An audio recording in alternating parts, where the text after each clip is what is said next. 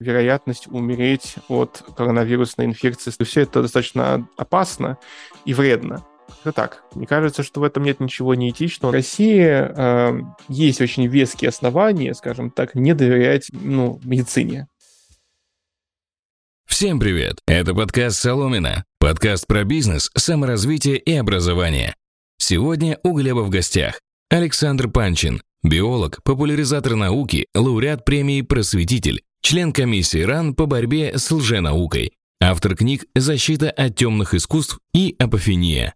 В этом выпуске обсудили способы продления жизни, опасность существования антипрививочников, слухи о ГМО, профилактические меры против рака и многое другое. Приятного просмотра или прослушивания. Александр, здравствуйте.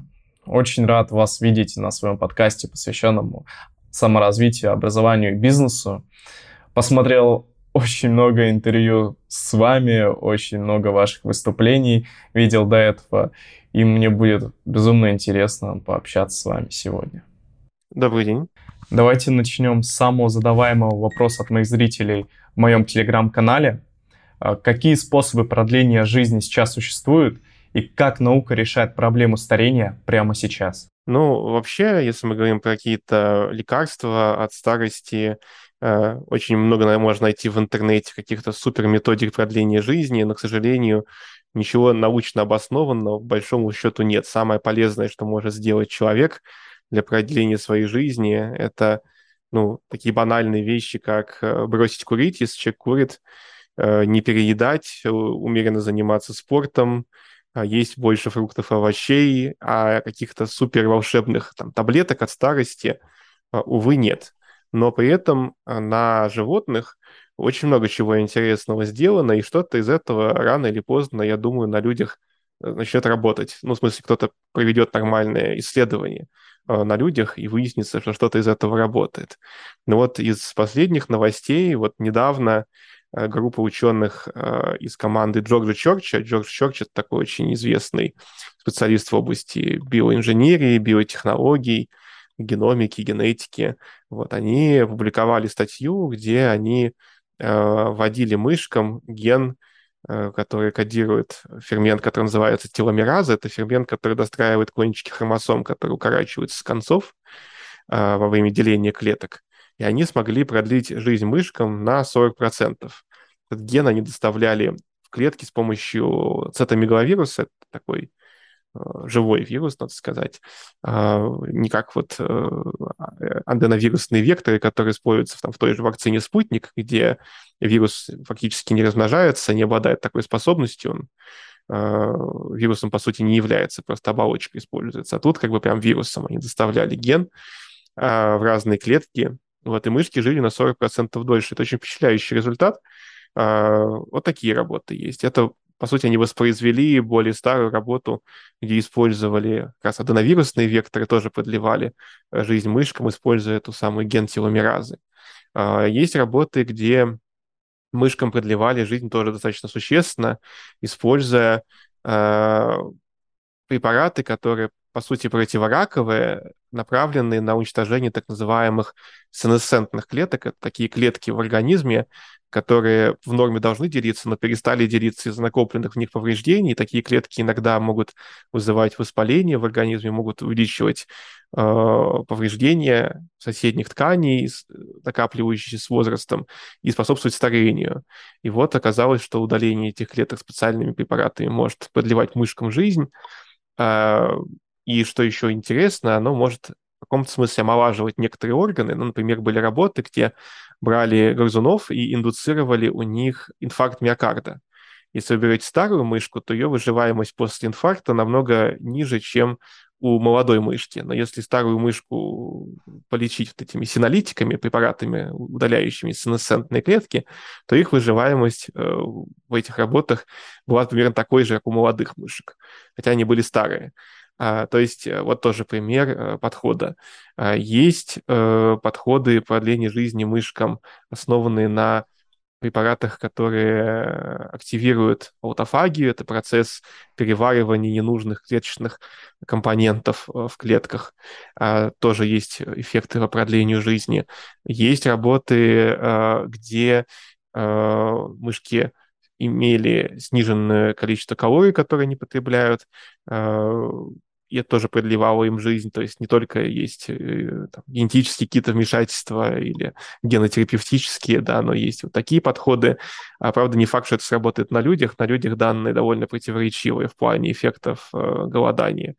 Но э, не факт, что все это будет работать, опять же, на людях, но, грубо говоря, на мышах можно выявить большое количество разных подходов, я только часть озвучил, которые там на 20, на 30, на 40 процентов продлевали мышкам жизнь.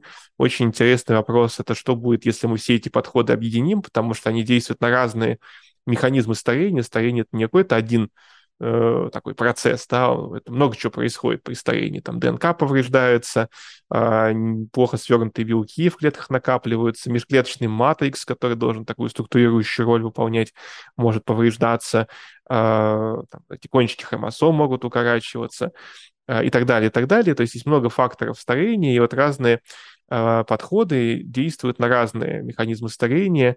А, кажется очень важным, интересно посмотреть, вот что будет, если мы комбинированно подействуем на разные подходы, э, на разные проблемы, связанные со старением. Вот. Насколько это сложится или перемножится в плане продления жизни хотя бы тех же мышек. Потом хорошо бы посмотреть это на обезьянах, ну и на людях.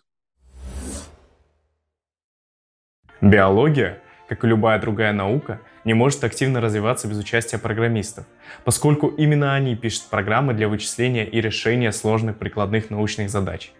Так с какого же языка программирования начать, чтобы быть востребованным на рынке труда? Python. Один из самых популярных и простых языков для старта в IT. Python имеет легкий синтаксис. Задачи, которые решаются в других языках несколькими строками кода, Python могут занимать лишь одну. Если вам интересно изучить Python и стать востребованным разработчиком, но вы не знаете, с чего начать, то обратите внимание на курс «Профессия Python разработчика Skillbox». За время обучения вас ждут онлайн-лекции, более 100 практических работ, настоящая стажировка в команде под руководством тимлида. По итогам обучения вы сделаете внушительное портфолио из трех проектов. Создадите телеграм-бот для турагентства, аналог Twitter и разработаете интернет-магазин наподобие Яндекс.Маркета. Курс состоит из практики более чем на 75% и построен так, чтобы максимально приблизить вас к опыту реальной разработки продукта в IT-компании. И это далеко не все. Skillbox дарит целый год английского языка и дает всем студентам курса на время обучения бесплатный доступ к специализированной IDE среде разработки от компании JetBrains, PyCharm. Кстати, а вы слышали о поддержке государства IT-специалистов? Это и покупка дома или квартиры по льготной ипотеке, и отсрочка от армии, а самое главное, Skillbox дает возможность отсрочки платежа на целых 3 месяца. То есть вы уже начинаете осваивать новую профессию, а платите только спустя 3 месяца. Обучайся и начинай карьеру вместе со Skillbox. С промокодом Соломин, написание на русском языке, вы получите 50% скидку на курс. Ссылка в описании под видео или по QR-коду. Оставьте заявку, пока акция еще действует. Александр, большое спасибо за такой развернутый ответ. Предвосхитили часть моих вопросов. А вот с этической точки зрения, как можно будет подойти к тому, чтобы все перечисленные способы борьбы со старением, которые уже используются на животных, применять на людях? Ведь, мне кажется, это такой достаточно спорный момент. А, ну, во-первых, существует довольно много людей, которые и так пытаются э, что-то из перечисленного себе применять, вне рамках клинических исследований, просто потому что у них есть такое желание. Это я не очень, на самом деле, а, одобряю в том смысле, что научной ценности у таких экспериментов на себе мало, ничтожно мало, а при этом люди, в общем-то, подвергают себя некоторым рискам, потому что какие-то вещи, которые могут принести пользу, они могут, в принципе, вред принести, если окажется, что организм работает немножко не так, как мы себе представляем, а такое бывает. Поэтому э, самый правильный подход это сначала тестировать на животных, как мы это делаем ну, в рамках клинических исследований каких-то обычных лекарственных препаратов, а затем на добровольцах в рамках клинических исследований, то есть когда есть большая выборка людей, часть получает какой-то препарат от старения, часть получает плацебо. Если взять людей, которые уже в каком-то возрасте, например, э, и взять их достаточно много, и оценивать не только смертность, э, но и оценивать какие-то показатели молодости, ну, например, физическую активность спонтанную, да, то есть насколько люди активно живут в рамках рандомизированного исследования, где люди не знают, что они получают, да, где, по идее, это не должно влиять, ну, там, эффект какой-нибудь там плацебо не должен влиять на то, как человек э, себя ощущает, если все люди думают, что они принимают э, препарат, но только часть получает реальный препарат. Э, смотреть на физическую активность, смотреть на, э, можно, некоторые из биомаркеров старения, э, на самоощущение людей, ну, на много разных показателей и смотреть, ну, в зависимости от этого, эффект. Э, ну и постепенно можно такие исследования расширять, э, тестировать больше препаратов, как-то так. Мне кажется, что в этом нет ничего неэтичного. Наоборот, мне кажется, что неэтично э, позволить людям просто умирать. Вот, кажется, человеческая жизнь э, это самое ценное, что у нас есть. Э, и, конечно же, искать способы ее продления это очень важно и очень этично. Продолжая тему этики и старения, хотелось бы задать следующий вопрос. Достаточно много людей против редактирования генома еще нерожденным детям для увеличения продолжительности их жизни. Как вы думаете, человечество когда-нибудь придет к тому, чтобы редактировать гены детям, которые еще не родились? И на что это может впоследствии повлиять? Ну, вообще, первый случай редактирования генома нерожденным э, людям э, уже был в Китае. Э, ученый по имени Хи Джан Куй э, пытался сделать детей а, устойчивых к вирусу иммунодефицита человека в результате э, особенной э, генетической мутации, которую он пытался сделать. Мы не знаем, на самом деле, точно, насколько ему это удалось, но то, что прецедент такой был, да, он был, вызвал это, конечно, неоднозначную а, реакцию. А, как в общественную, так и в научном сообществе. Но в научном сообществе надо сказать, что большая часть критики по поводу вот этого эксперимента, его этичности заключалась ну, в нескольких пунктах. Первый пункт в том, что в данном случае эта генетическая манипуляция не имела медицинской ценности. То есть э, там была идея, что этих детей, у них отец был ВИЧ положительный, мама была ВИЧ отрицательная, им пытались привить устойчивость к ВИЧ, но им не нужна устойчивость к ВИЧ, чтобы не э, родиться с ВИЧ, потому что можно просто использовать противовирусные препараты для отца, или можно использовать искусственное оплодотворение. То есть есть подходы, которые позволяют исключить э, вероятность заражения ВИЧом у этих детей, и эта генетическая манипуляция не нужна. Вот. А, а вторая вещь это то, что технологии, которая использовалась, она недостаточно, э, скажем так, доказанно точная. То есть э, она не исключает возможные мутации, которые мы бы не хотели. Это называется off-target мутации. И такие мутации гипотетически могли бы привести к каким-то последствиям. Э, и было бы ужасным, если бы первые работы, особенно первые работы, но и вообще любые работы по генной инженерии нерожденных детей привели бы каким-то заболеваниям у этих детей, да, это бы отбросило всю эту область, ну, очень сильно назад.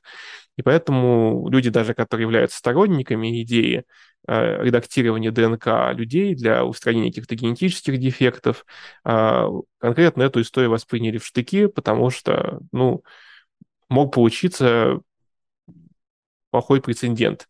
Но плохого прецедента вроде как не получилось, то есть за, за никаких патологий у этих детей не было заявлено. И пока таких историй или слухов никто не, не слышал и не видел. Вот, а, может быть, нам повезло, а, и детям этим повезло, и это хорошо. А, но могло получиться плохо, и поэтому как бы, есть некоторый элемент безрассудства в этом эксперименте. Но я думаю, что в будущем эта технология, она уже сейчас дорабатывается, то есть уже сейчас научились те молекулярные ножницы, которыми редактируется ДНК, которые используются в этих работах и Джанку, и их научились сильно совершенствовать, сильно увеличили их точность, надежность, а, чтобы не было вот этих вот off-target мутаций. И, в принципе, я думаю, что очень скоро их безопасность э, будет показана, и тогда какие-то из э, идей генетического редактирования эмбрионов войдут в норму. То есть, знаете, как раньше люди на самом деле очень сильно э, протестовали, опасались, скажем, искусственного оплодотворения, думали, что что-то пойдет не так, да, что-то могут быть какие-то проблемы. Казалось, что эти страхи, они надуманные, это раз. Ну и два, общество со временем к этому привыкло и приняло это. И сейчас во многих странах искусственное оплодотворение – это очень простая, доведенная до рутины методика, которой кто угодно может воспользоваться, и это недорого относительно, э, и это эффективно, и все с этим нормально. Я думаю, что в будущем так будет и с генетическим редактированием в минимум в медицинских целях. То есть есть генетические мутации, э, которые могут быть очень серьезные в, своими, в своих последствиях. Может родиться ребенок больной с какими-то серьезными генетическими заболеваниями. Многие из этих э, дефектов, они устраняются и без генной инженерии. Например, можно сделать пренатальную э, генетическую диагностику с искусственным оплодотворением, можно отобрать здоровые эмбриончики и их подсадить матери, и она родит здоровых детей. Можно это исключить. Но в некоторых случаях это сложно исключить, то есть есть генетические мутации, которые, во-первых, наследуются э, там, доминантным путем, достаточно одной поломанной копии, чтобы была проблема. А, есть э, такие пары людей, которые, если они пытаются завести ребенка, то у него гарантированно будет какая-то проблема.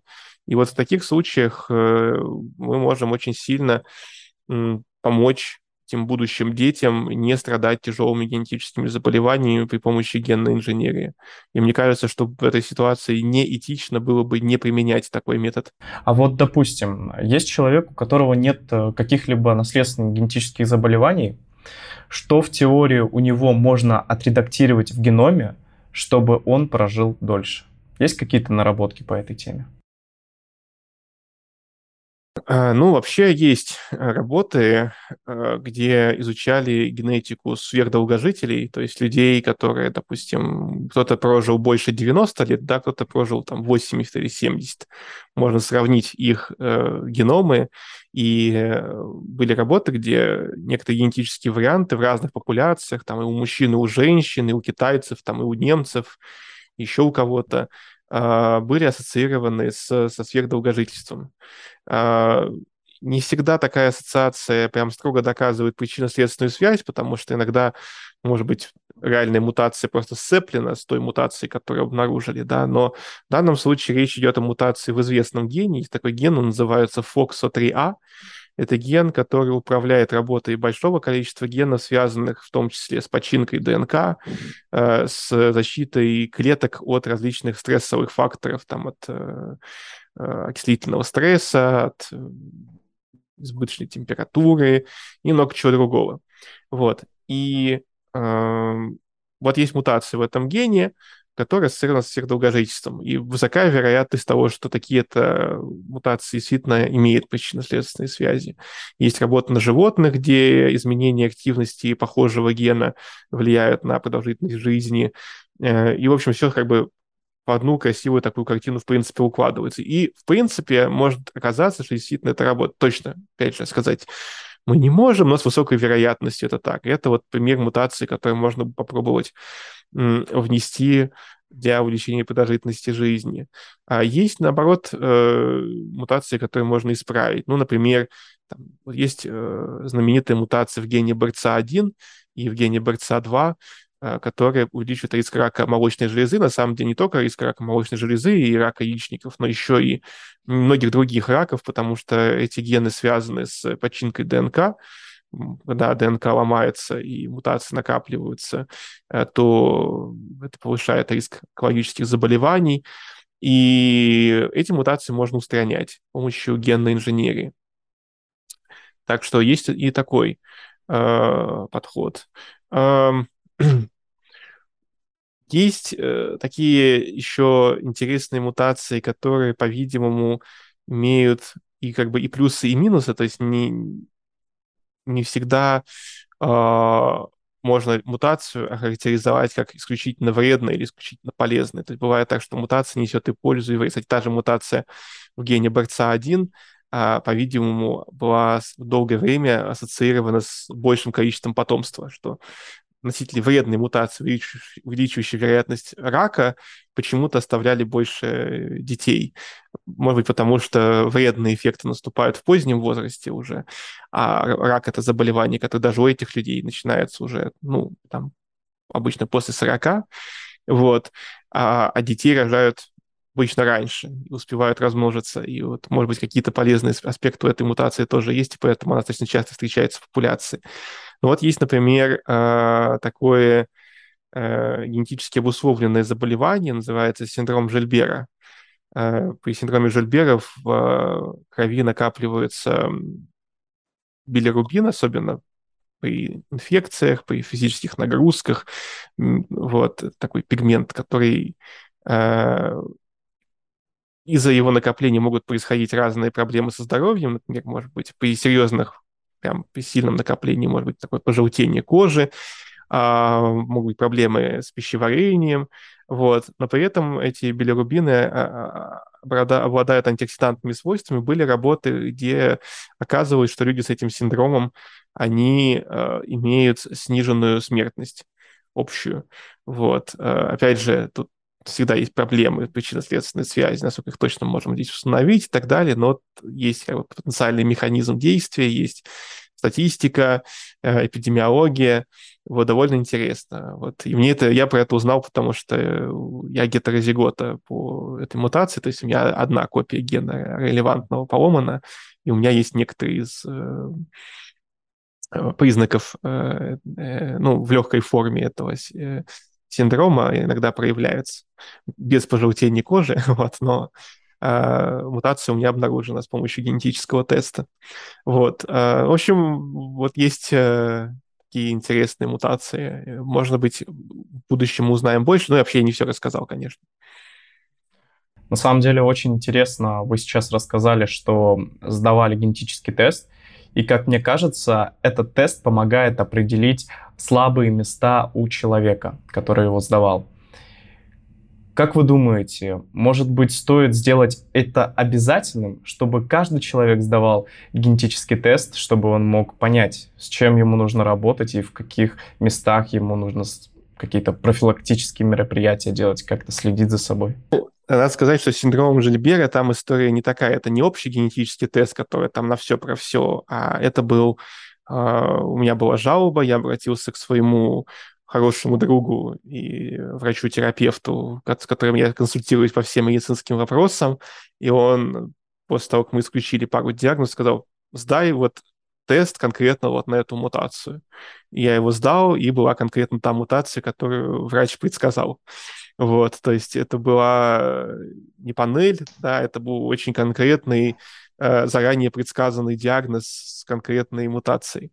Вот. А ну, общий генетический тест я тоже сдавал э, в одной из компаний, э, которые такую услугу предоставляют. Ну, мне этот тест подарили, э, и почему бы не сделать? Э, тем более, что я про это, на самом деле, много где рассказывал. Вот. Я считаю, что у генетических тестов, ну, таких, которые прям скринируют большое количество разных мутаций, у них есть безусловная польза, которая, к сожалению, недооценивается и мало где рекламируется, и есть э, ее развлекательная часть, которая, мне кажется, сильно переоценена, но при этом именно это является главной причиной, почему люди покупают эти тесты. Э, реальная польза этих тестов в том, что э, полезно знать, является ли человек носителем э, генетических заболеваний, которые могут проявиться у детей. Э, мне кажется, что в этом плане любому человеку, кто планирует рожать ребенка, заводить ребенка, сделать генетический тест обязательно. А если вы являетесь носителем э, какой-то такой мутации, и э, ваш партнер или партнерша являются носителем, то может быть высокая вероятность рождения ребенка с тяжелым заболеванием. И тогда нужно делать это самое искусственное оплодотворение с диагностикой, и там можно это заболевание исключить. А и генетические тесты это прям очень хорошо предсказывают и показывают. Если у вас таких мутаций нет, то можете спокойно размножаться и э, не переживать по этому поводу. Ну, вот, например, я узнал, что у меня таких мутаций нет, я, правда, пока не планирую еще детей заводить, но, но вот я знаю, что у меня таких мутаций нет, я могу по этому поводу не переживать, мне не важно, будут ли какие-то такие мутации там у девушки, да, вот. А, то есть... А, Вот это вот очень полезная и важная штука. А, но при этом в основном рекламируются такие тесты, как то, что узнаете свою там генеалогию, откуда вы родом. А, в принципе, ну да, а, есть генетические маркеры, которые более свойственны людям, которые проживают на определенной территории, в определенных популяциях, и можно с какой-то там степенью уверенности, опять же, не точно, но сказать примерно, где, наверное, территориально обитали какие-то ваши предки. Насколько это там полезно, ну, не знаю, кому-то интересно. Если интересно, то почему бы нет? А другая вещь — это предсказание каких-то заболеваний и рисков, связанных с заболеванием.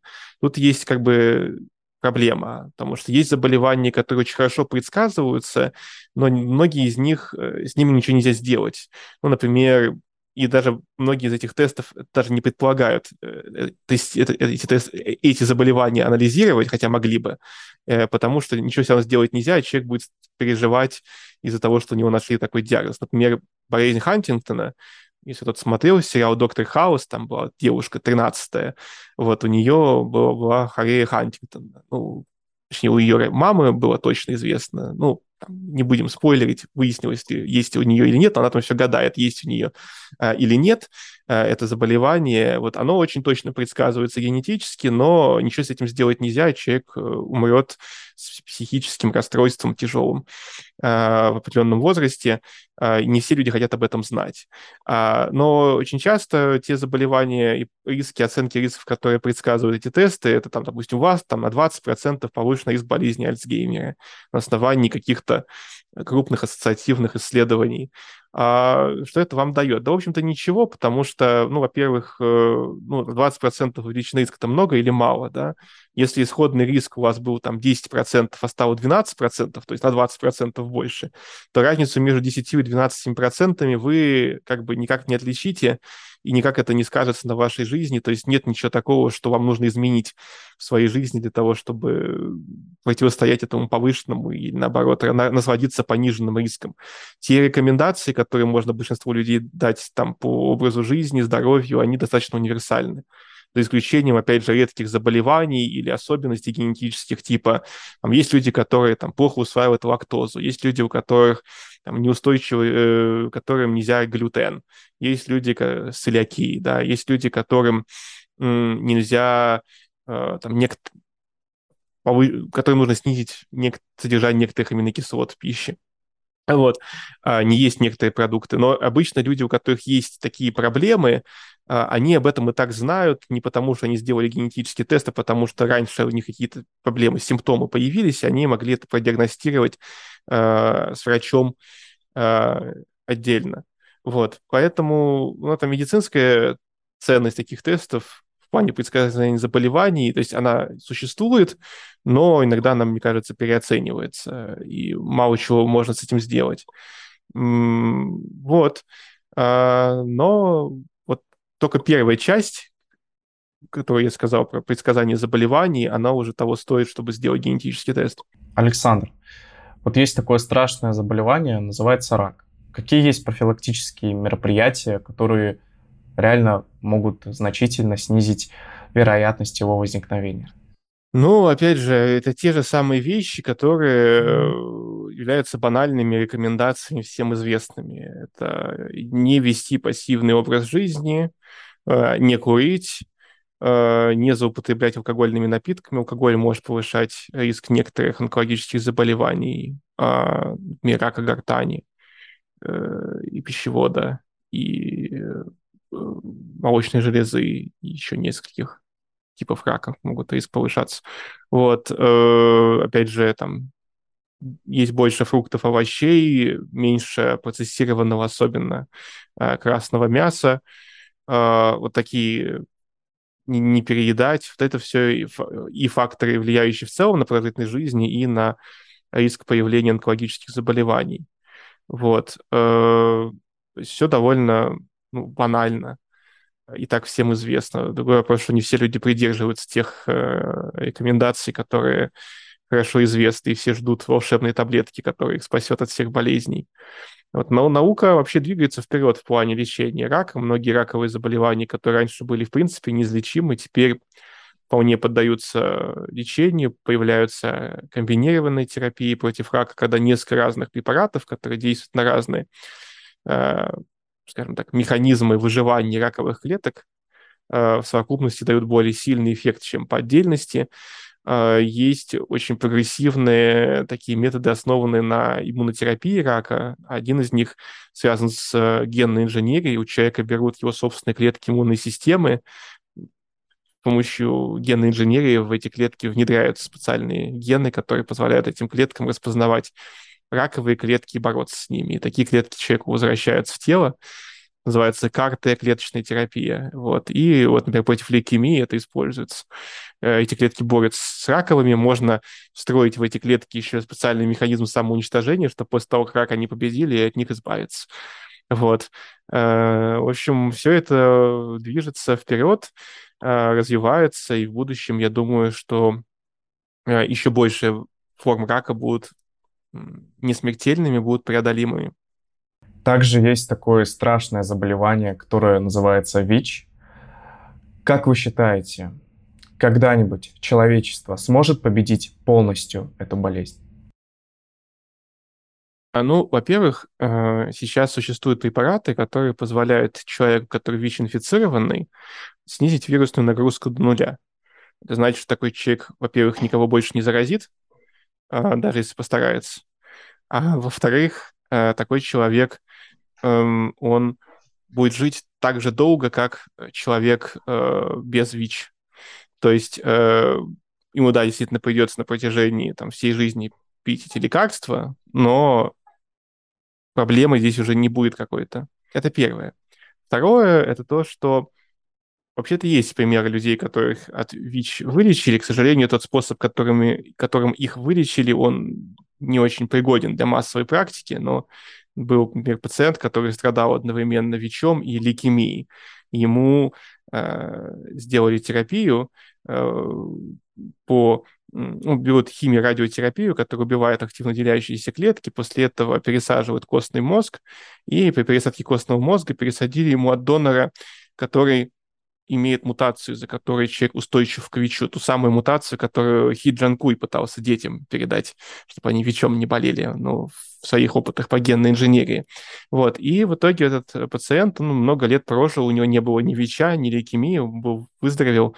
ВИЧ к нему так и не вернулся, но, к сожалению, много лет спустя э, лейкемия вернулась, и он в итоге умер от рака, а, но Э, ВИЧ был таким образом побежден. И потом было еще несколько похожих случаев, где вот так, такой, таким образом э, человека полностью от ВИЧа избавляли.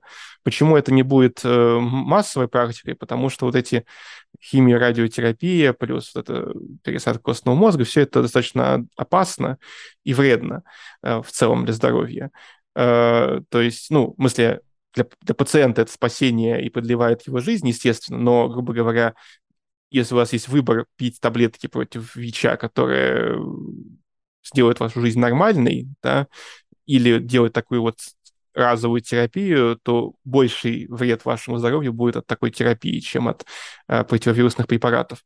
И поэтому я не думаю, что когда-нибудь вот это будет массово использоваться, но, опять же, генная инженерия на месте не стоит. Мы сейчас умеем из отдельных клеток человека ВИЧ э, вырезать, удалять вирус, а, и, может быть, эти методики в будущем приведут к тому, что можно будет полностью от веща избавиться. Там хитрость его в том, что он умеет прятаться в некоторых клетках, а, он встраивает свой генетический материал в хромосомы человеческих клеток а, и там сидит. Вот, а мы можем теперь его вырезать. Но тоже все непросто, естественно, но эта наука развивается, может быть, в будущем придумают окончательное решение вопроса с ВИЧом. Э, вы сейчас сказали, что есть э, таблетки, которые помогают купировать э, ВИЧ. То есть человек их всю жизнь пьет и, по сути, живет нормальную, хорошую, спокойную жизнь. Но разве нет такого, что эти таблетки могут давать достаточно серьезную нагрузку по печени? И, может быть, действительно прибегнуть более экстремальным способом лечения этой болезни, чтобы не пить этой, эти таблетки всю жизнь и не получать такую нагрузку на печень? А, ну, если мы посмотрим на продолжительность жизни людей, которые с ВИЧом и пьют эти таблетки, то она практически не отличается от продолжительности жизни людей, которые не болеют ВИЧом и не пьют эти таблетки. А, поэтому как бы то там важно то, что эти таблетки подбирают правильно, что это препараты там, последнего поколения. Вот, и если все условия соблюдены, дозировки соблюдены, а, то тогда проблем не должно быть. Сейчас э, все меньше новостей о ковиде, э, меньше постов, статей. Но если мы взглянем на статистику, то можно понять, что он еще не прошел. Как вы думаете, насколько сейчас ковид, во-первых, опасен, а во-вторых, когда мы его наконец-то уже сможем полностью победить?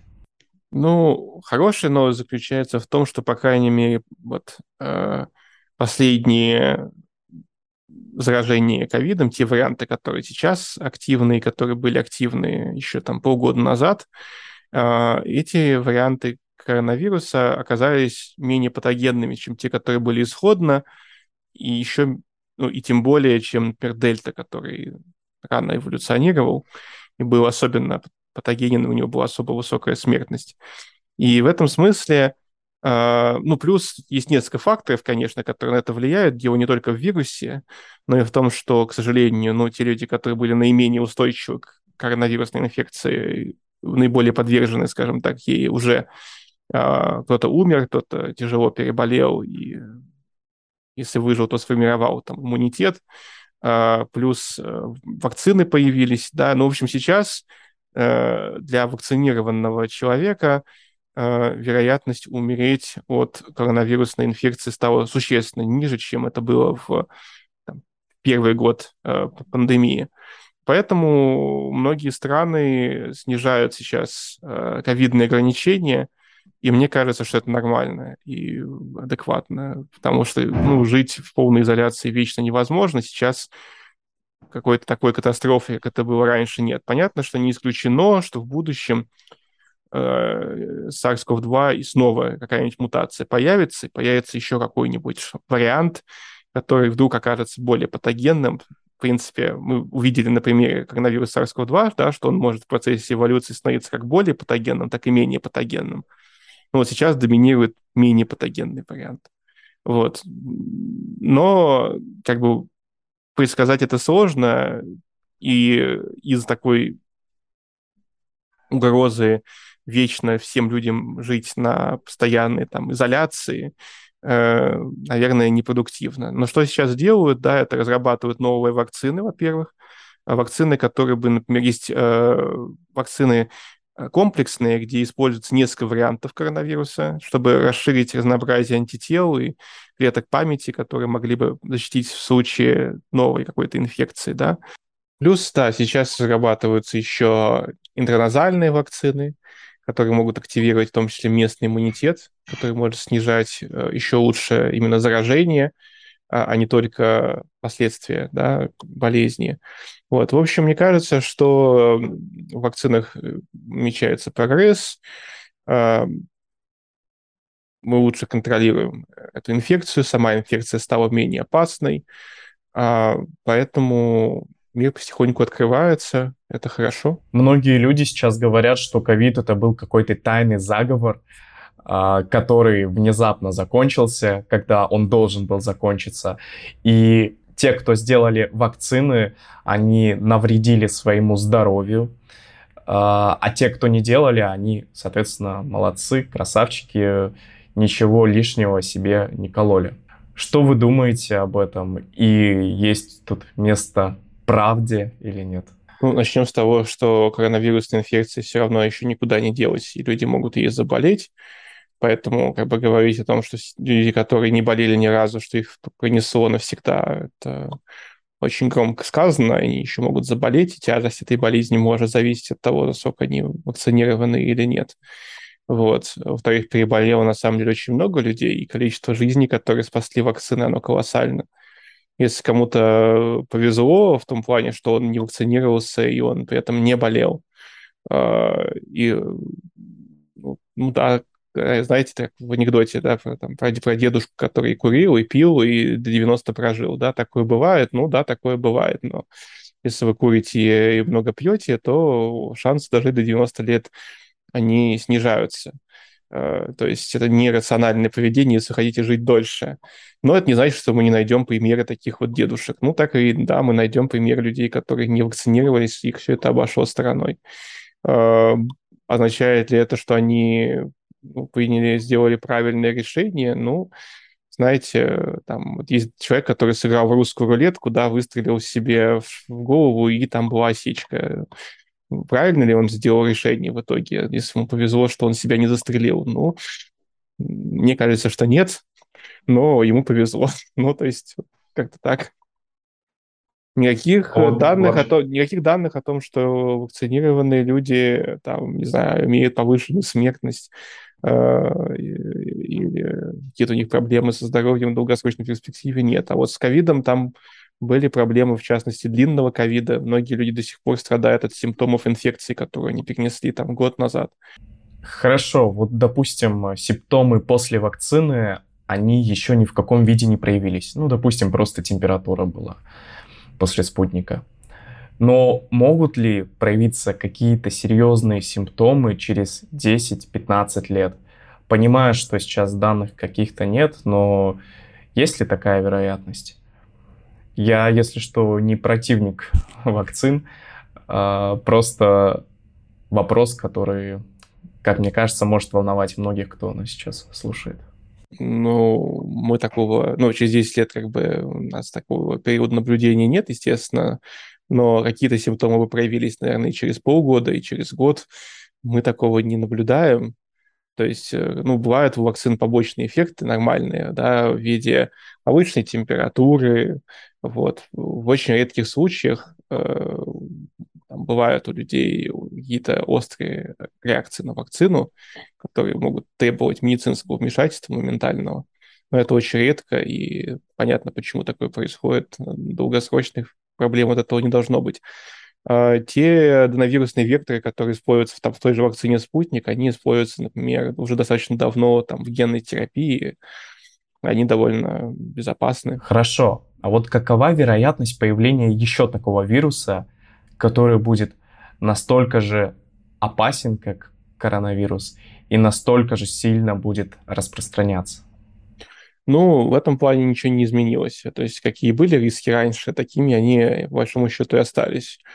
Если люди будут э, тусоваться в пещерах с летучими мышами, вот, э, там еще много вирусов есть, которые можно подцепить. Ну, и не только у летучих мышей. Есть в природе много потенциальных резервуаров э, вирусных инфекций, которые могут перескочить гипотетически на человека. Это вопрос э, а времени, б, интенсивности взаимодействия человека с этой дикой природой.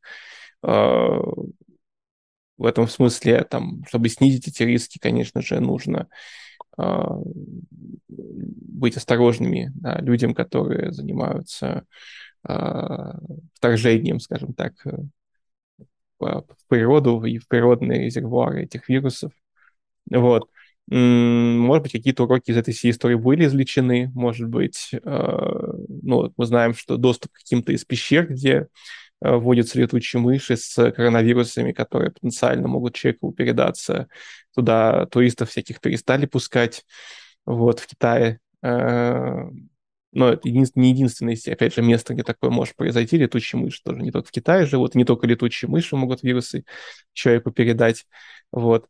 Ну, в общем, да, риски есть. Тот же SARS-CoV-2 может еще нам продукты его эволюции в будущем тоже могут что-то новое придумать. Вот. Э, есть, например, варианты того, что вирус, он же передается очень легко от одного вида к другому. Мы знаем, что там и собаки, и кошки, и там цветы э, заражались э, от людей. И есть примеры, как вирус мутировал достаточно сильно в популяциях животных, э, и может появиться какой-то измененный вариант вируса, Э, который от животных снова передастся человеку. То есть человека передался к животным, потом от животных обратно к человеку. Такие возможны пути, сценарии. Э, ну, в общем, всякое может случиться, но как бы, может случиться, может не случиться. Надо за этим следить, наблюдать, но нет смысла по этому поводу как бы паниковать преждевременно. Александр, давайте поговорим про российскую науку. Э, мы этот подкаст записываем в октябре 2022 года, и российская наука изолирована от всего мира. Возможно, я ошибаюсь, но мне кажется, это сейчас абсолютно так.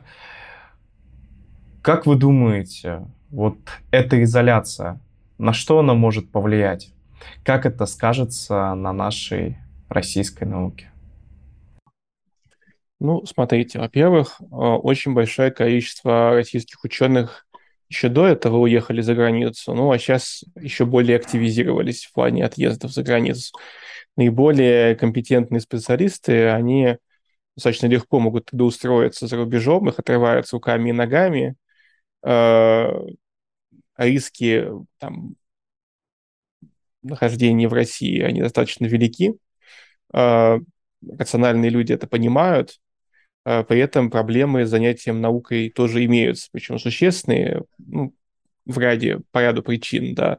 Ну, во-первых, наука предполагает международное сотрудничество, в том числе там участие в международных конференциях, э, участие в совместных каких-то проектах, совместные какие-то гранты, совместные исследования.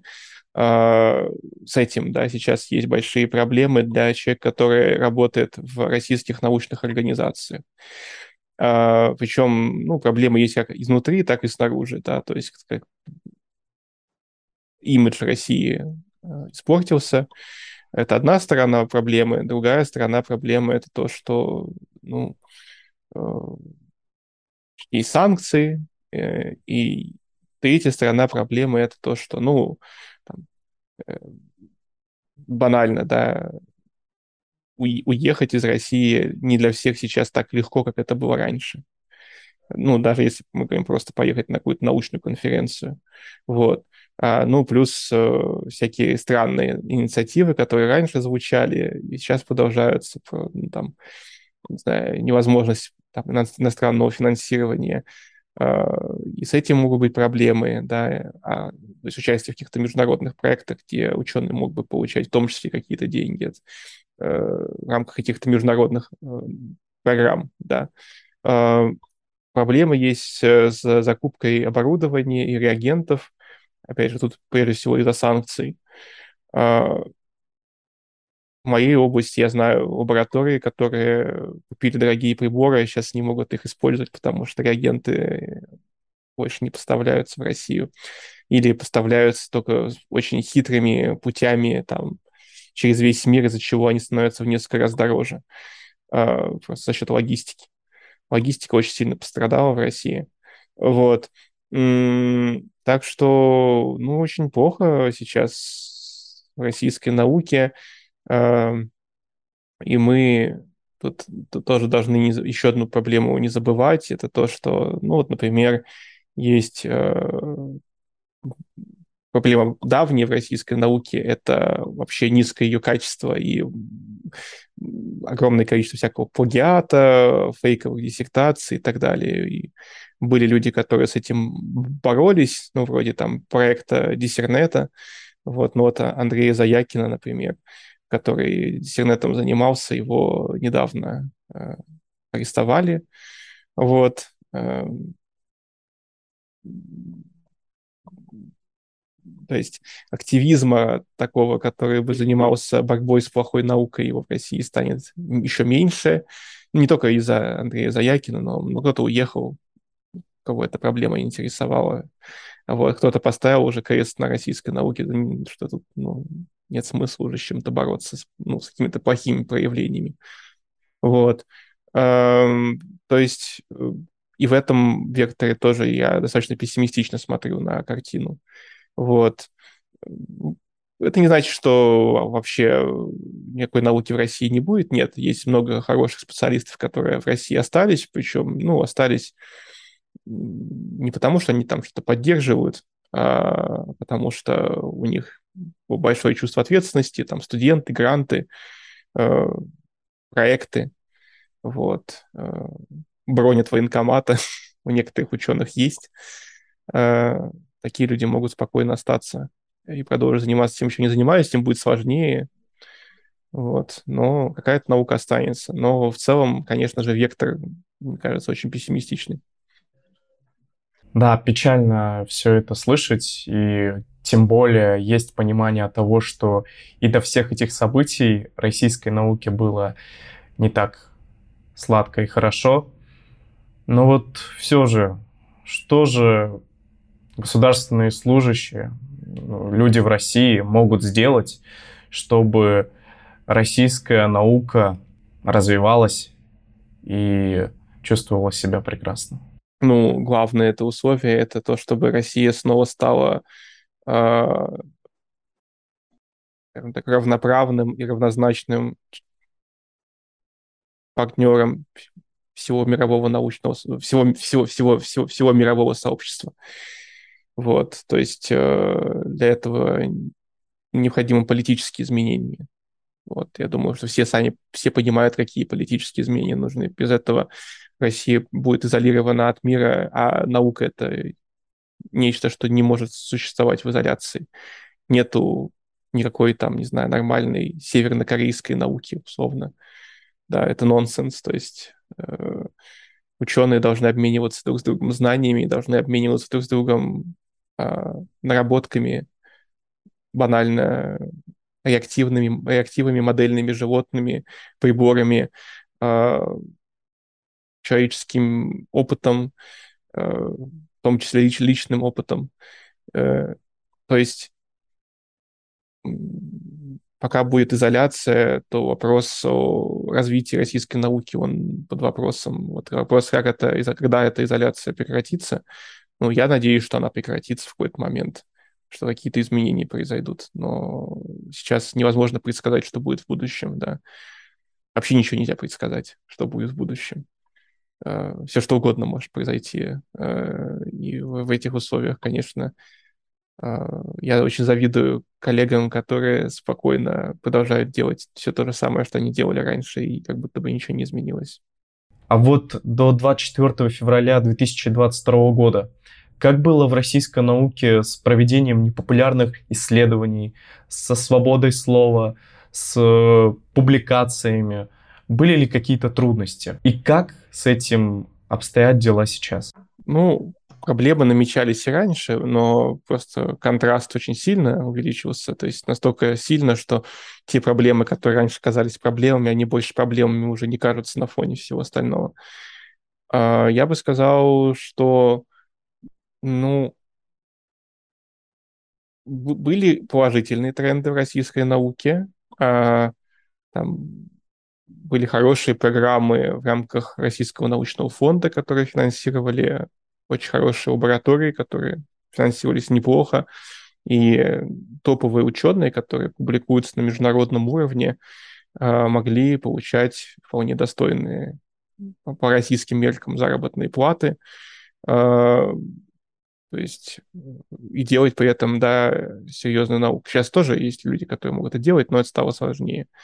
Ну, цензура у нас, как известно, больше касается, наверное, гуманитарных каких-то направлений, то есть какие-то учебники по истории, которые, э, допустим, если чрезмерно описывали какие-нибудь репрессии в прошлом, которые были в Советском Союзе, могли подвергаться цензуре, такие примеры есть, или какие-то организации, которые были посвящены памяти о каких-то неблагоприятных событиях прошлого, подвергались каким-то гонениям. Ну, это больше касается, наверное, культуры и гуманитарной сферы. В естественных науках какой-то цензуры я не особо наблюдал, хотя были различные законопроекты, которые, конечно же, вредили, скажем так, переходу теоретической науки в прикладную в России, например, в области генной инженерии, знаменитый закон, который запретил выращивание в России ГМО.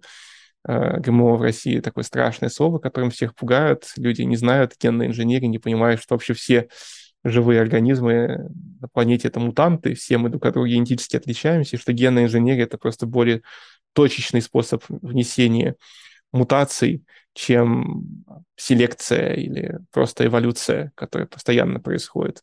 И в этом смысле это более предсказуемые организмы, генно-инженерные, чем обычные. И никаких там, дополнительных рисков это все не несет по сравнению с тем, что и так используется. Вот.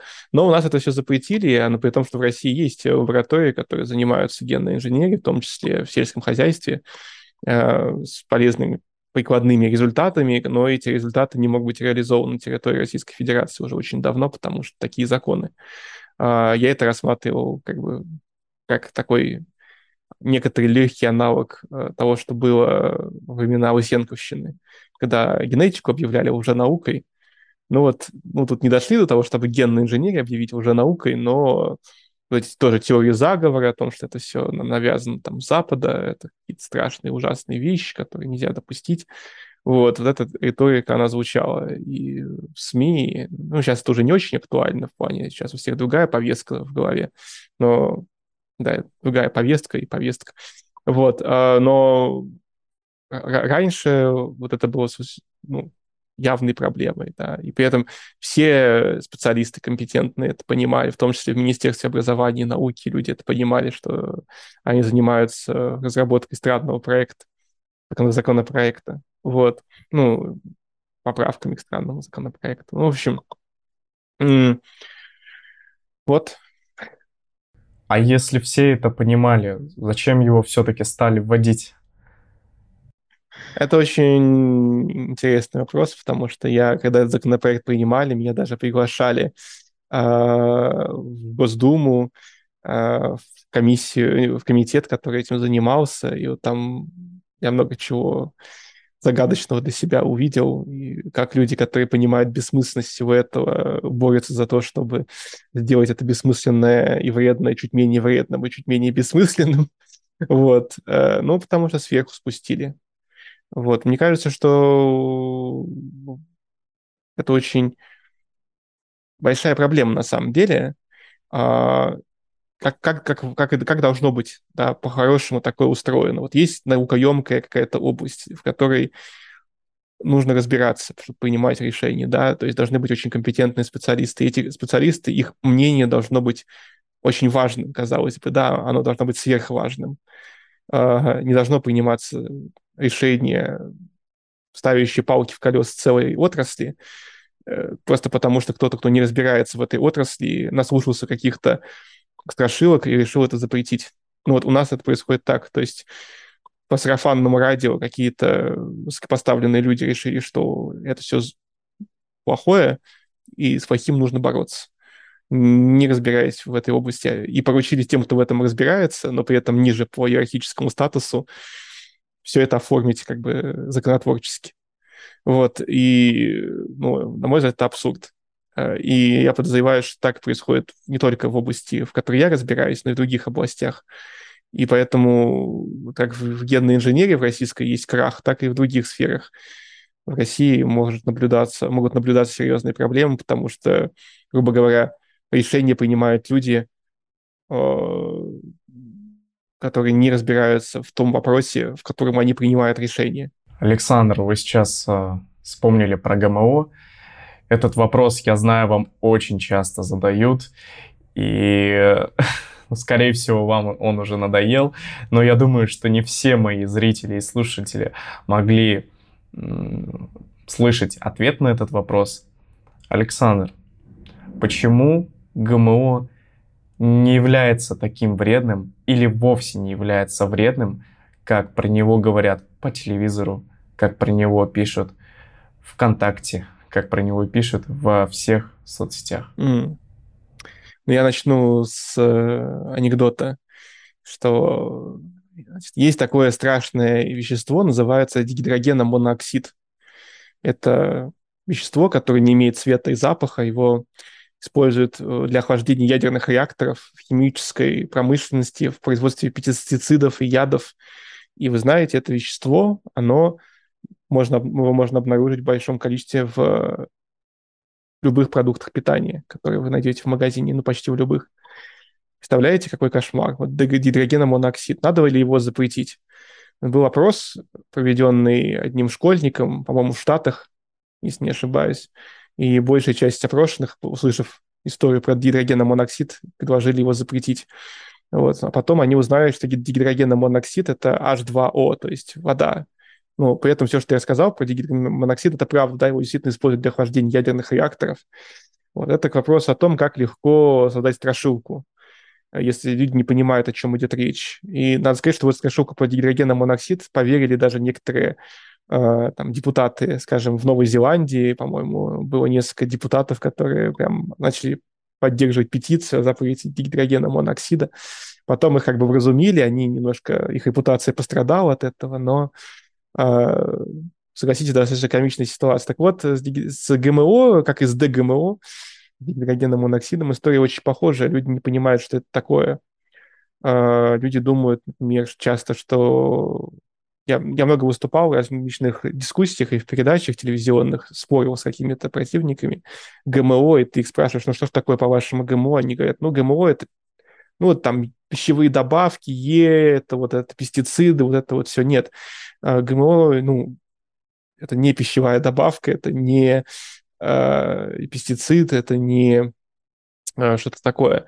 Э, ГМО – это генетически модифицированный организм, организм, у которого гены изменились каким-то образом, изменились с помощью методов генной инженерии. Но при этом гены, они меняются постоянно и без всякой генной инженерии. То есть между мной и вами, между случайным зрителем да, этого этого видео около трех миллионов индивидуальных генетических отличий. Кто-то может мне сказать, что ни одно из этих генетических отличий не имеет каких-то не знаю, негативных эффектов для кого-то. Ну, нет, конечно. И когда ученые занимаются, или селекционеры занимаются выводом новых сортов, то там тысячи, десятки тысяч новых мутаций, которые никто не анализирует на предмет того, какие у этого там долгосрочные последствия, еще чего-то. Да? При селекции люди смотрят, ага, кукуруза стала более урожайной, и все. А, при этом то, что там какой-то ген мог сломаться, это никого не интересует. И были примеры, когда, например, выводили более урожайную кукурузу, селекция, а там ломался ген, который связан с производством там, жирных кислот. И в итоге кукуруза получалась более обильная, но в ней было меньше содержания какого-то важного э, вещества, которое ну, полезно или нужно.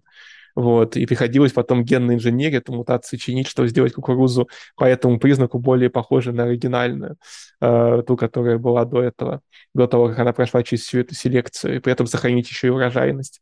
Вот. Э, то есть генная инженерия — это в принципе то же самое, что происходит в природе, только под нормальным человеческим надзором. То есть мы не ждем, пока у нас там тысяча мутаций произойдет, и одна из них приведет к какому-то нужному результату. А мы изучаем ДНК, изучаем геном, находим осмысленно, какие мутации к чему приводят, все это тщательно изучаем, потом конкретную мутацию, одну или несколько вносим в конкретный э, организм. А, поэтому уже знаем, к чему это должно привести. Если получается не то, чего мы ожидали, то мы все это переделываем. Вот, э, пока не получится то, чего мы хотим. А, в этом плане генная инженерия – это более контролируемый способ получения каких-то новых сортов. Вот. А, то есть э, нету ничего такого в генной инженерии, что делало бы ее более рискованным предприятием, чем обычная селекция это не камень в огород селекции, в том смысле, что селекция тоже, как правило, приводит к хорошим результатам. Бывают исключения, там было, были примеры, когда селекционеры выводили, например, там, сорта картошки, в которых было повышенное содержание солонина, токсичного гликоалкалоида, и потом такие сорта картошки отзывались. Но в случае с генной инженерией таких примеров не было, ровно потому что генная инженерия – это более точечный подход более предсказуемый подход к выведению новых сортов. Вот. Генная инженерия позволяет, не знаю, спасать некоторые э, вымирающие полезные сельскультурные сорта. Например, на Гавайях практически вся папайя была уничтожена вирусом.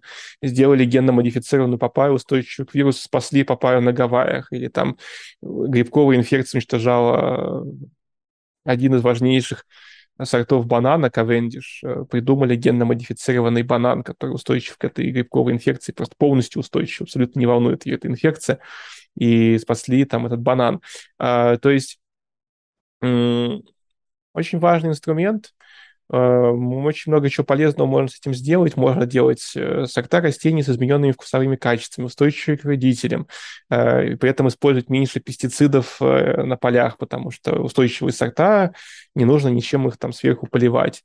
Вот. Причем устойчивость достигается за счет генов, которые встречаются без, ну, у, у микроорганизмов, которые не опасны для человека и которые так могут попадать нам в рот, потому что они много где встречаются. Вот. А, ну, то есть э, куча было страшилок на тему вреда генной инженерии, э, некорректные были работы, которые заявляли, там была одна, точнее, работа, самая главная, которая больше всего шума наделала, французского исследователя Сиролини, который утверждал, что ГМО вызывает рак у крыс, вот, но там было настолько...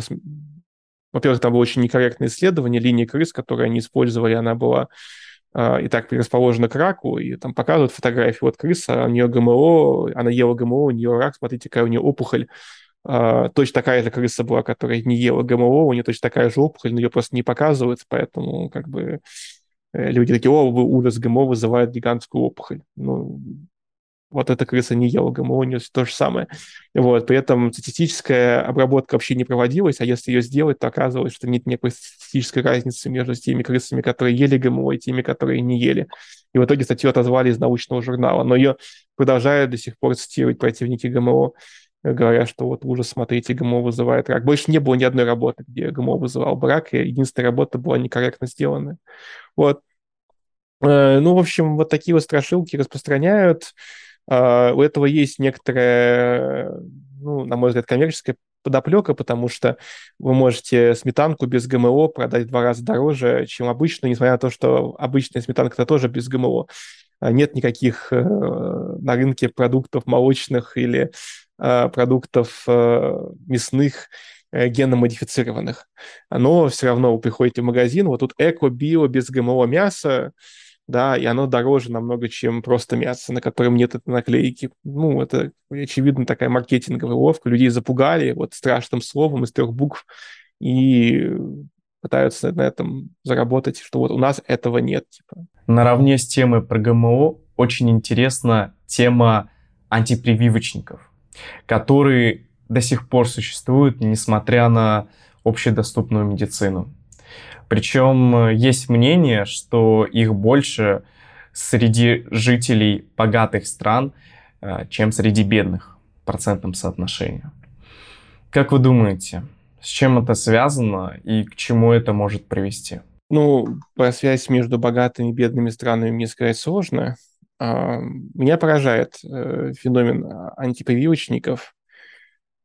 Поражает он меня тем, что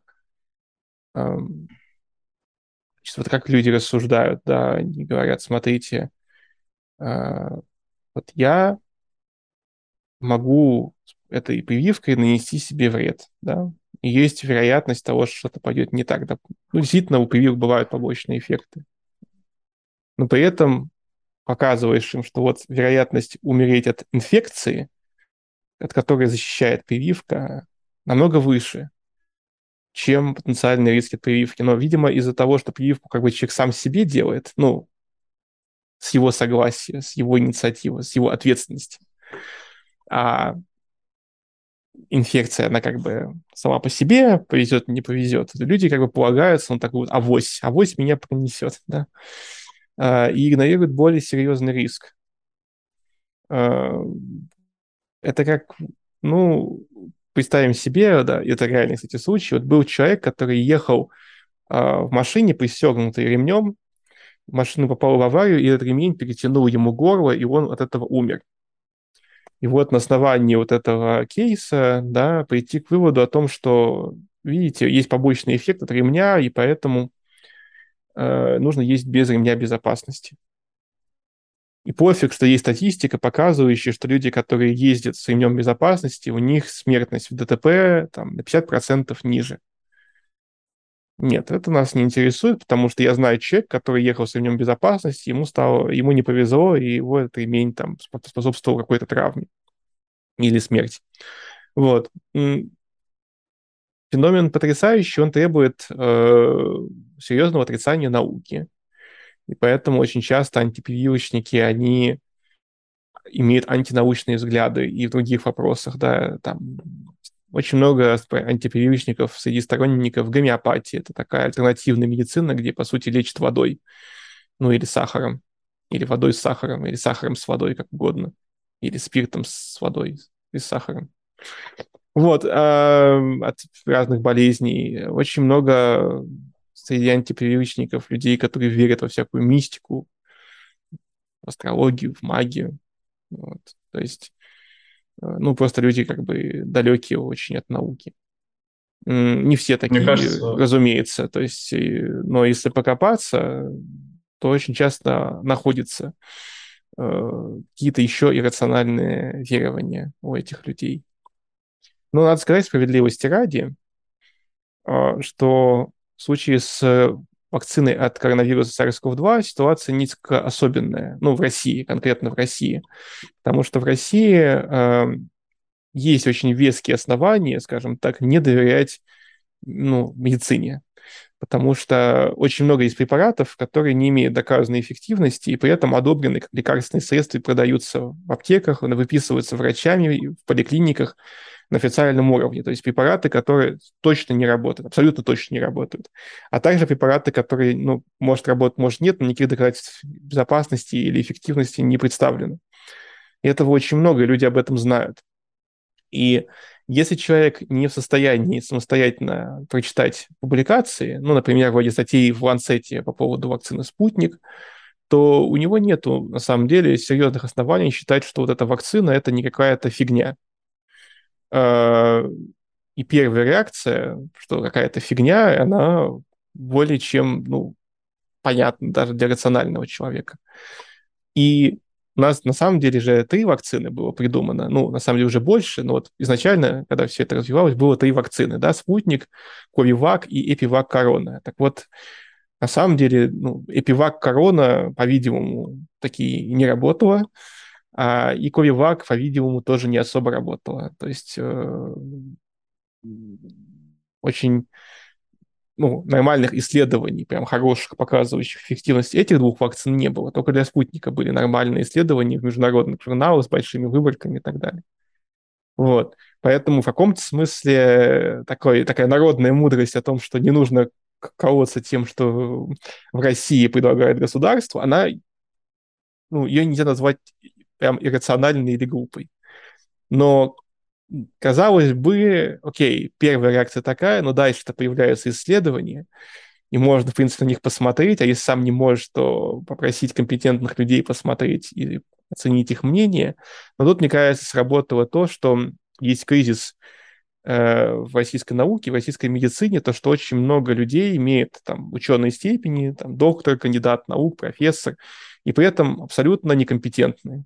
Списали свою диссертацию, купили свою диссертацию э, или просто занимались какой-то уже наукой, и при этом есть примеры даже э, членов-корреспондентов РАН, которые вся их научная карьера построена на уже науке.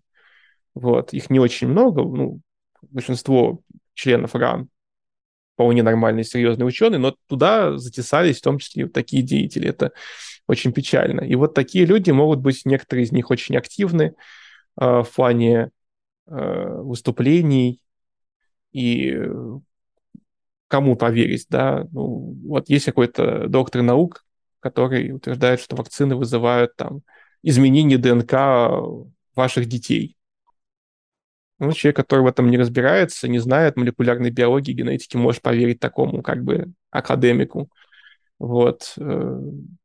Э, увы, такой феномен тоже есть, поэтому я бы сказал, что случай антивакцинаторства именно антиковидного, а, он сильно смещен по сравнению с вот таким тотальным антивакцинаторством, которое, ну, совсем уж нерационально, ни в какие рамки не лезет. Тут еще такая проблема, что многие антипрививочники не ставят прививки именно своим детям, им, взрослым людям поставили прививки, когда они родились, и ставили согласно расписанию, а своим детям они ставить не хотят. Как вы думаете, к чему это может э, в итоге привести? Ну, смотря какие прививки, а, какие-то прививки важнее, чем другие, там, например, прививки там, от гепатитов достаточно важны. Вот у нас сейчас есть история с э, там, обезьяней оспой, которая можно что-то выродиться, может быть, отчасти это появляется из-за того, что не все стали, не, ну, снизились темпы вакцинации, это обычные оспы. А, ну, то есть сложно предсказать какой-то глобальный масштаб, но да, какие-то болезни, которые раньше были побеждены, если от них не вакцинировать детей, они гипотетически могут вернуться. Вот. С детьми, мне кажется, немножко срабатывает такой психологический момент, что люди много слышали каких-то историй про какие-то побочные эффекты от прививок. Или даже фейков, ну, типа там, знаете, это, прививки вызывают аутизм, да. Разоблаченный фейк. Была исходная статья в научном журнале одна, где на основании буквально там кейсов каких-то отдельных заявлялось о том, что а что если вакцина какая-то вызывает аутизм, да, конкретная вакцина была. Вот. И это ни о чем на самом деле изначально не было основано, как гипотеза выдвинута, а потом это аккуратно перепроверяли, оказалось, что никакой связи, естественно, нет, но все СМИ там это подхватили, и это стало таким, такой городской легендой, что прививки вызывают аутизм. Так вот, ну, родители как бы рассуждают как, что, вот, допустим, я вакцинирую своего ребенка, и потом у него выявится какое-то заболевание. Я буду всю свою жизнь винить себя в том, что это из-за меня.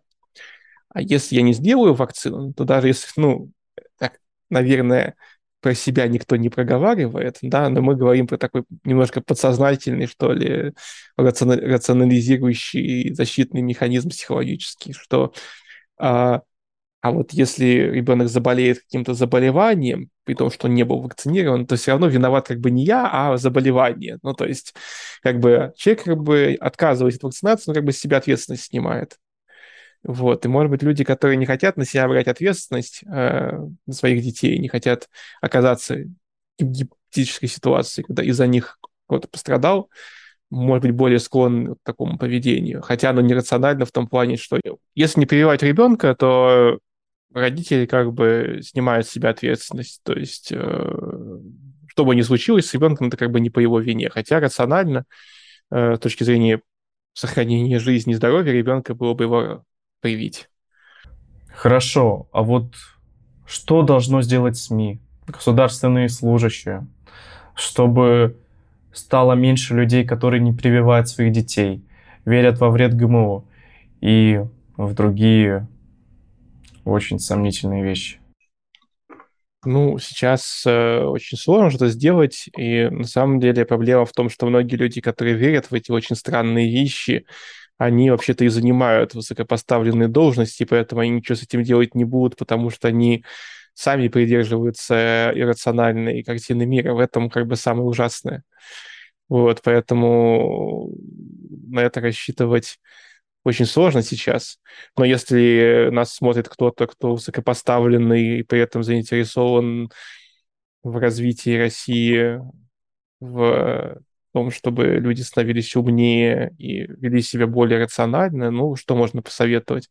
Ну, конечно, нужно людей просвещать, нужно рассказывать людям про науку, объяснять им, как работают прививки, объяснять им, э, как работает научный метод, объяснять им, как грамотно ставятся научные эксперименты, показывать это на доступных примерах, учить критическому мышлению, рассказывать про различные ошибки мышления, из-за которых люди могут приходить к ложным выводам. А, то есть разъяснять, объяснять, заинтересовывать наукой, организовывать интересные мероприятия, в том числе это можно делать и как э, для широкой публики, так и для сотрудников каких-то организаций, в том числе государственных чтобы люди тянулись к знаниям, рассказывать им об этом интересно, поощрять тех, кто это делает интересно. Но мне кажется, сейчас как бы немножко всем не до этого. Сейчас э, есть, э, ну, я на себе тоже испытываю, я всю свою такую ну, научную и научно-популярную карьеру занимался борьбой с какими-то мифами, разоблачал какие-то заблуждения, ну, сейчас кажется, что на фоне всего происходящего это не так... Ну, с одной стороны, может быть, наоборот, сейчас самое актуальное время в каком-то смысле, но с другой стороны, кажется, что есть в, в мире более серьезные проблемы, чем то, что кто-то верит в, в чакры, или в то, что прививки убивают, или во вред ГМО, или в то, что нужно лечиться гомеопатией. Э, или в магов с целителями. То есть, да, это по-прежнему проблемы, это по-прежнему пустая трата человеческих ресурсов.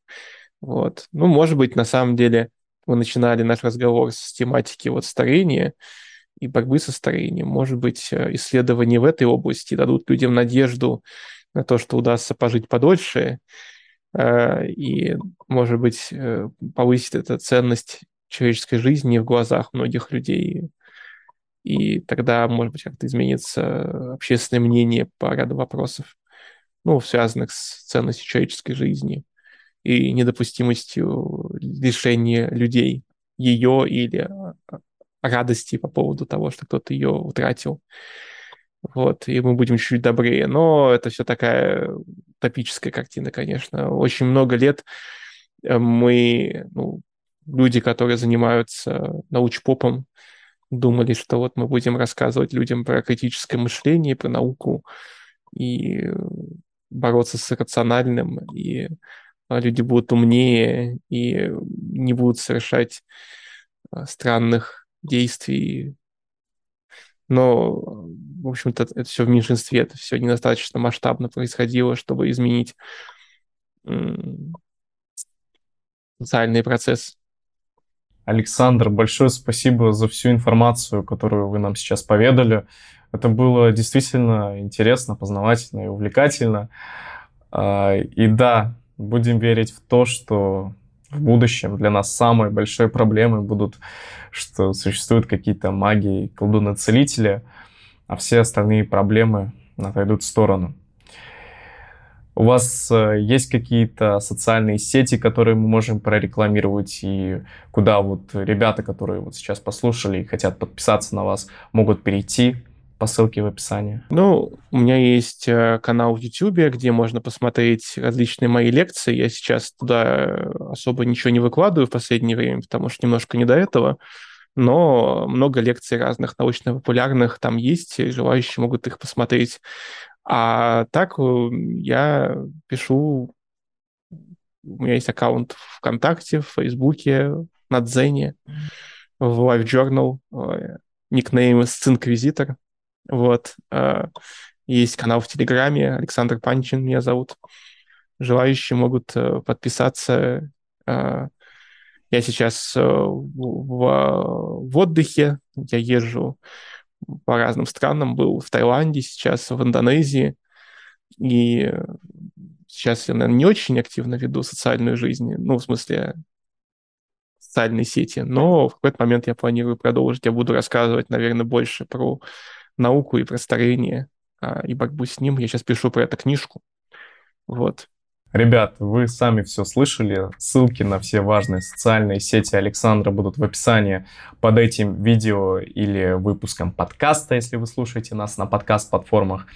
Также обязательно подписывайтесь на мой телеграм-канал. Там есть возможность задавать вопросы гостям, видеть какой-то бэкстейдж, общаться с людьми, которые тоже интересуются бизнесом, образованием, саморазвитием. И также обязательно не забывайте просматривать все наши выпуски и подкасты до конца, смотреть мои личные блоги на YouTube и оставайтесь с нами, мы будем развиваться дальше.